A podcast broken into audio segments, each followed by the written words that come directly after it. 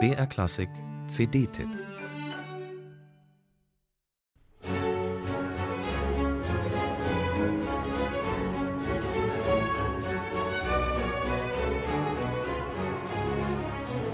»25 Meter hoch, 25 Meter breit, 52 Meter lang.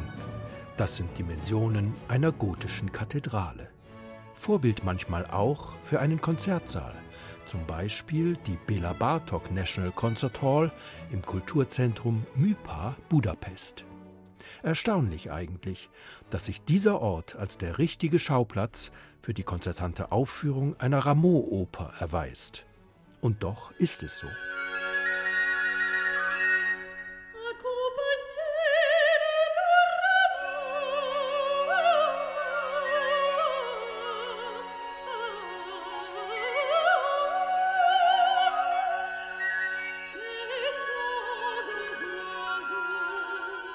Die Klangfontänen der Sopranistin Chantal Santon Jeffrey können sich hören lassen. Auf der barocken Gefühlsklaviatur französischer Prägung behandelt sie ihren Sopran als hochflexibles Instrument. Das Solistenensemble hat der ungarische Dirigent Church Wosecki mit viel Sachverstand zusammengestellt. In Budapest ist der Mann für alte Musikfreunde ein guter Bekannter. Purcell Choir sowie Orfeo Orchestra bestehen aus ähnlich versierten Leuten.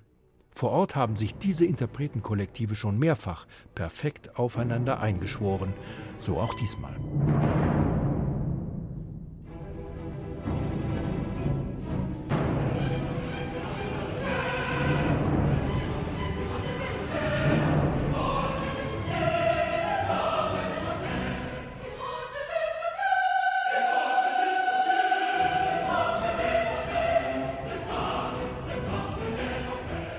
Die Seriosität der Produktion, die editorisch von Muttersprachlern, nämlich dem verdienstvollen Centre de Musique Baroque Versailles, mitverantwortet wird, kommt in diesem Fall einem jederzeit hörenswerten Geniewurf zugute, Les Indes Galantes.